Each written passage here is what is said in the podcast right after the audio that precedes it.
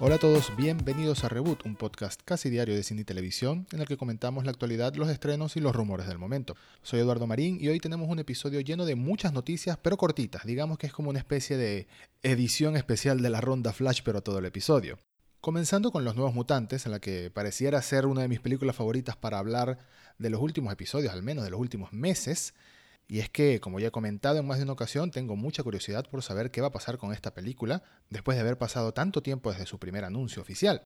Ahora salió a la luz una nueva sinopsis de la película, que menciona o más bien confirma uno de los detalles más importantes al respecto de estos personajes y es cuáles serán sus superpoderes. Sabemos que se hacen películas basadas en cómics, pero sabemos también que a veces no se respetan por completo los guiones o los poderes que puedan tener los personajes. Por ejemplo, tenemos el primer caso que me llega a la mente, que es Captain America Civil War, que si bien se basa en un conflicto bastante similar al de los cómics, no se acerca a la escala o a la magnitud que tuvo este conflicto en papel. Aquí fue mucho más reducido y basándose más en la relación personal entre Tony Stark, Steve Rogers y por supuesto Bucky Barnes. En el caso de los nuevos mutantes, en cambio, esta sinopsis parece confirmar una muy buena noticia y es que los personajes, los protagonistas, tendrán los mismos superpoderes que en los cómics. Y además hay una conexión muy interesante que contradice un poco algo de lo que ya habíamos escuchado hablar hace, hace un par de años, de hecho, hace bastante tiempo. La sinopsis dice lo siguiente. En esta película llena de acción y terrorífica, basada en la serie de cómics de Marvel, cinco jóvenes que demuestran tener poderes especiales son llevados a una institución secreta para ser sometidos a un tratamiento que les dice podrá curarlos de los peligros de sus poderes. Estos jóvenes son Daniel Munster, conocida como Mirage, que crea ilusiones en base a los miedos de otras personas. Rane Sinclair, conocida como Wolfsbane, que se convierte en una licántropo, en una mujer lobo. Sam Guthrie, conocido como Cannonball, que puede volar a gran velocidad, salir disparado como si fuera un jet mientras es protegido por un campo de fuerza. Roberto da Costa, conocido como Sunspot, que puede absorber y canalizar la energía del sol. Y por último, Iliana Rasputin, mejor conocida como Magic, cuyo poder le permite envolverse en una armadura a su voluntad y portar una espada mágica que amplifica sus de por sí ya múltiples poderes sobrehumanos y habilidades psíquicas. Invitados por la doctora Cecilia Reyes a que compartan sus historias acerca de sus poderes y cuándo se manifestaron por primera vez, estos cinco pacientes, entre comillas, se percatan de que son parte de un tipo de persona conocido como mutantes, que históricamente han sido marginalizados y les han temido mucho. A medida de que reviven sus historias de orígenes, sus recuerdos parecen convertirse en realidades terroríficas. Y pronto, se preguntarán qué es real y qué no, a medida de que se dan cuenta de que claramente la institución no es lo que parecía ser. Entonces, a partir de este texto se confirma que los poderes son los mismos que los cómics, pero específicamente debemos poner atención en el personaje de Magic, cuyo nombre real en la película es Iliana Rasputin, y Rasputin es el mismo apellido que tiene otro personaje del universo de los X-Men, Coloso, cuyo nombre real es Piotr Rasputin. Esto contradice un poco lo que hace bastante tiempo escuchamos hablar por primera vez sonó el rumor hace un par de años, cuando empezaba la fusión entre Disney y Fox, o la adquisición de Fox por parte de Disney, y hace algunos meses también lo volvimos a escuchar, y es que supuestamente los estudios le habrían pedido a los productores de esta película, específicamente también al director Josh Boone, que se alejara, que se distanciara de todo lo que tiene que ver con el universo de los X-Men, para poder desconectarla un poco de, lo que es los X-Men en el cine sobre todo de las últimas películas que ya sabemos que fueron un pequeño desastre. Pero que Iliana Rasputin lleve el apellido de Coloso, pues podría haber algún tipo de easter egg, algún tipo de conexión quizás con alguna de las otras películas en las que hemos visto a Coloso. Específicamente hablando de las Deadpool, porque habían rumores de que los nuevos mutantes se iba a conectar con el universo de Deadpool, con Cable, con Deadpool, quizás con Coloso y formar los X-Force. Eso era un rumor que se escuchó hace mucho tiempo. Y parece que al menos esta conexión existirá, de nuevo, y como menciono cada vez que hablamos de esta película, no creo que exista una secuela o alguna manera de continuar esta misma historia, este mismo grupo de personajes. Pero es interesante ver que al menos se está respetando este tipo de, de conexión, esta esencia de los personajes como tal. Por último, también es curioso, y no puedo dejar de mencionarlo, que Iliana Rasputin en los cómics es cierto que tiene habilidades psíquicas y otro tipo de habilidades, especialmente la capacidad de crear portales. Y llega un momento en los cómics que ella tiene este tipo de armadura y esta espada mágica, pero no al principio de sus poderes. ella vive una experiencia bastante peculiar y bastante traumática en la que pasa un gran tiempo atrapada en uno de sus portales y después de allí es que obtiene estas habilidades, esta espada sobre todo. Por lo visto en Los Nuevos Mutantes, la película, la tendrá desde el principio. o quizás, incluso quizás, haya algún tipo de explicación conectada a esta historia en los cómics originalmente. Pero tampoco podemos esperar, como ya dije, que sea un calco fiel y literal de lo que se vio en el papel, sobre todo tomando en cuenta que existen tantas historias de estos personajes en los cómics. Así que esta nueva sinopsis confirma algunos de los rumores y teorías acerca de la trama de la película, y en especial de por qué esas criaturas tan extrañas que hemos visto en los trailers, pues podrían haber sido producto de los superpoderes de Mirage que da vida a los miedos de otros. Según Disney, los nuevos mutantes se estrenará el 28 de agosto en los cines, pero veremos qué sucede de aquí hasta entonces. Continuamos con otra noticia relacionada a los videojuegos, porque ya, como he mencionado en más de un episodio anterior, parece que los videojuegos están de moda para ser adaptados tanto a series como películas.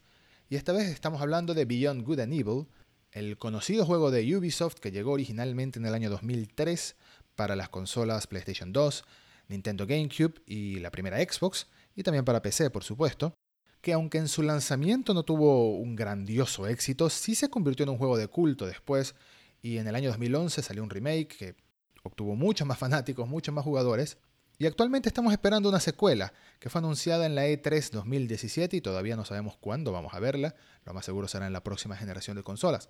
Pero mientras tanto parece que tendremos una película. Y es que Netflix y Ubisoft están desarrollando una película basada en Beyond Good and Evil, y del proyecto estará a cargo Rob Letterman, que fue nada más y nada menos que el director y guionista de esa gloriosa película llamada Detective Pikachu. Posiblemente una de las mejores películas basadas en videojuegos que se ha hecho hasta ahora, porque en realidad en el pasado sabemos que no hemos visto muy buenas adaptaciones a la gran pantalla. La película será una mezcla de live action, es decir, actuación con personajes reales de carne y hueso, y animación, lo cual hace que luzca aún más interesante. En la historia de Beyond Good and Evil seguimos las aventuras de Jade, una periodista investigadora y también experta en artes marciales que se ve envuelta en medio de una resistencia que lucha contra una conspiración alienígena que se desarrolla entre varios planetas.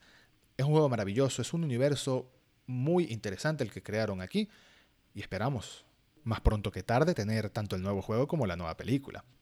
Por ahora no sabemos cuándo podremos ver la película, ni tampoco sabemos si seguirá exactamente la misma historia del primer videojuego, si será una adaptación directa a esa historia, o más bien se tomará libertades creativas y contará la historia de otros personajes. Pero sí es una gran noticia ver cómo se le da cariño a esta saga de culto con su propia adaptación como película, que se suma a tantas otras producciones basadas en videojuegos, incluyendo una serie de Splinter Cell, también de Ubisoft, y todo lo demás que está en desarrollo, como la serie de Fallout o la película de The Last of Us. Todavía quedan algunas cosas de las que hablar en este episodio, pero antes hacemos una breve pausa para hablar del patrocinador del podcast, que de nuevo es Netflix y su serie llamada Maldita.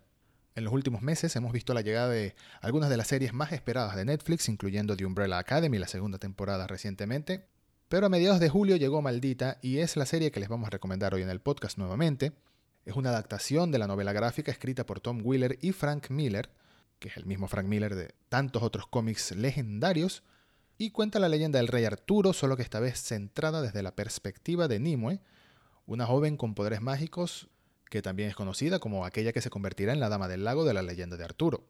La serie es pura acción, pura aventura, pura magia. Vemos a Nimue junto con un joven Arturo mucho antes de que se convierta en rey, viajar en la búsqueda del conocidísimo Merlín con la misión de entregarle cierta espada mística, pero por supuesto en el camino se encontrarán con muchísimos problemas, una conspiración, una rebelión y un pueblo oprimido al que hay que defender antes que nada. El hecho de que Nimue sea el centro de esta historia le da otra perspectiva a una leyenda que conocemos desde hace tanto tiempo. Toda la primera temporada ya está disponible en Netflix, son 10 episodios.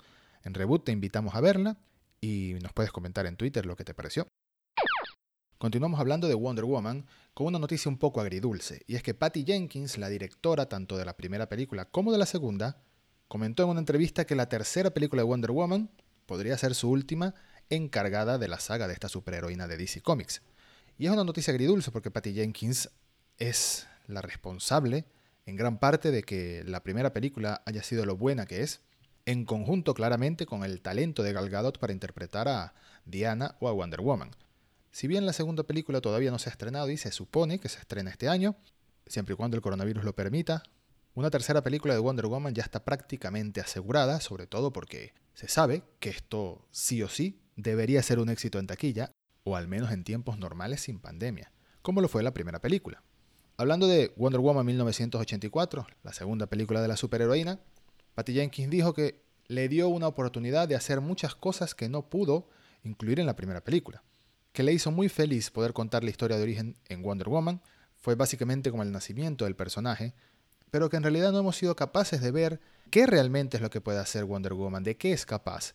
Así que para la directora es emocionante mostrarla con toda su fuerza, con todo su poder, pero también es muy importante que ella tenga una lucha interna. Ella es una diosa que intenta ayudar a la humanidad. No solo es alguien que lucha contra el mal, sino que intenta mostrarle a la gente malvada cómo mejorar. Es un dilema muy interesante. Sin embargo, Jenkins también comenta que la próxima película, después de Wonder Woman 1984, probablemente será su última con el personaje, así que en esa tendrá que poner todo lo demás que quiera revelar, que quiera mostrar para Wonder Woman. Tiene que pensarlo con mucha cautela. Y aunque esto llegue a ser cierto, aunque sea cierto que Patty Jenkins solo hará tres películas de Wonder Woman, por otro lado también está involucrada en otros proyectos relacionados al personaje. Por ejemplo, se está desarrollando un spin-off como película centrado en las mujeres amazonas de Temisquira, que es la tierra de la que proviene Wonder Woman, y también una serie animada que se desarrollará centrándose en todo el pueblo al que pertenece Wonder Woman y su historia. Así que, aunque se distancie de la saga como directora, tiene varios proyectos bajo su ala, bajo su producción, y es muy interesante ver que Patty Jenkins se haya convertido en la máxima responsable de Wonder Woman. Es una gran noticia, sobre todo después de ver el resultado tan bueno que hubo en la primera película de Wonder Woman y que también esperamos ver un buen resultado en la segunda película.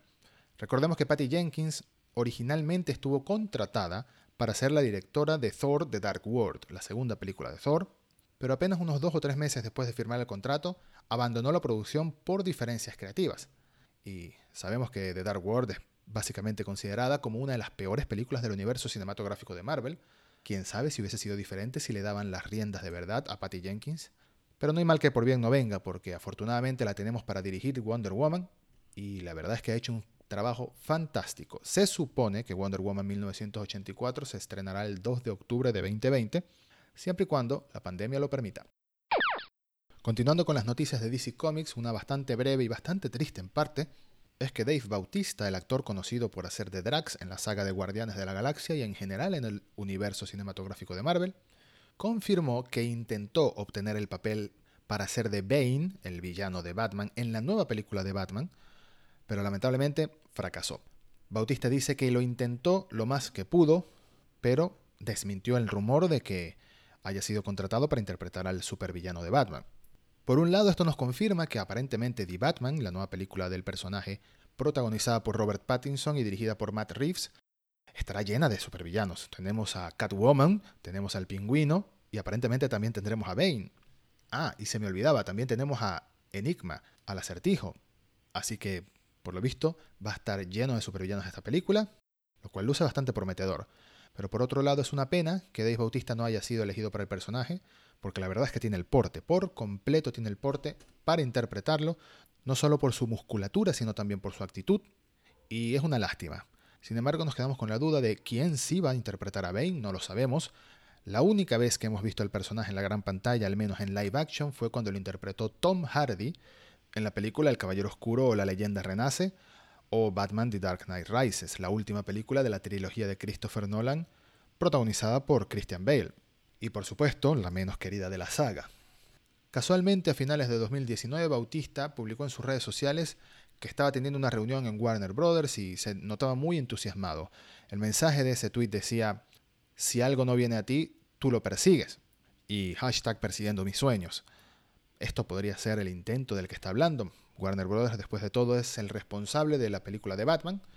Pero bueno, nos quedamos con la curiosidad de saber quién sí ha sido contratado para interpretar a Bane y por qué no eligieron a alguien como Dave Bautista. ¿Será por su conexión directa con el universo de Marvel? y porque su rostro más bien específicamente esté conectado a las películas de Marvel. No lo creo, pero quién sabe si con el tiempo nos enteremos. Y bueno, eso ha sido todo por hoy. Como siempre, muchas gracias por escuchar y hasta el próximo episodio de Reboot.